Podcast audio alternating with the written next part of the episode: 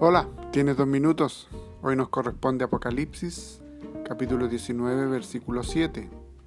Gocémonos y alegrémonos y démosle gloria, porque han llegado las bodas del Cordero y su esposa se ha preparado. El tema de hoy, la novia de Cristo, su iglesia.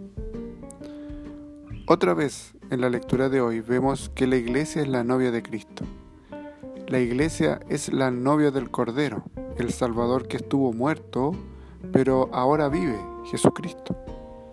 Este texto celebra el reino victorioso de Cristo sobre todas las cosas. Jesús ama a su novia, se dio de sí mismo en la cruz por ella, envió a su Espíritu para darle vida y salud. Continuamente la protege y provee, aun cuando a veces sus líderes son corruptos o se encuentran quebrantados. Jesús ama a su novia en nuestro tiempo, aquellos que formamos parte de la novia de Cristo, la iglesia, le dedicamos un tiempo significativo.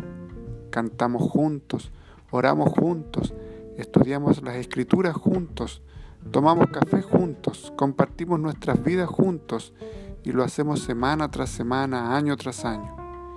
En todas estas reuniones eventualmente vemos que la novia no siempre es hermosa.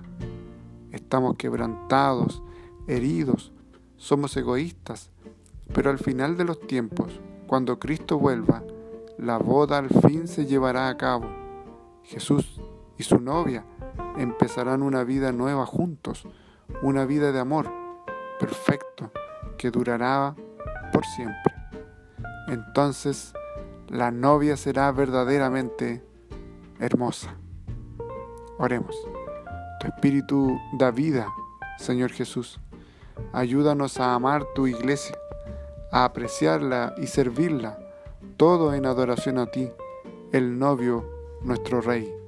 En el nombre de Jesús. Amén. Que el Señor te bendiga y gracias por tu tiempo.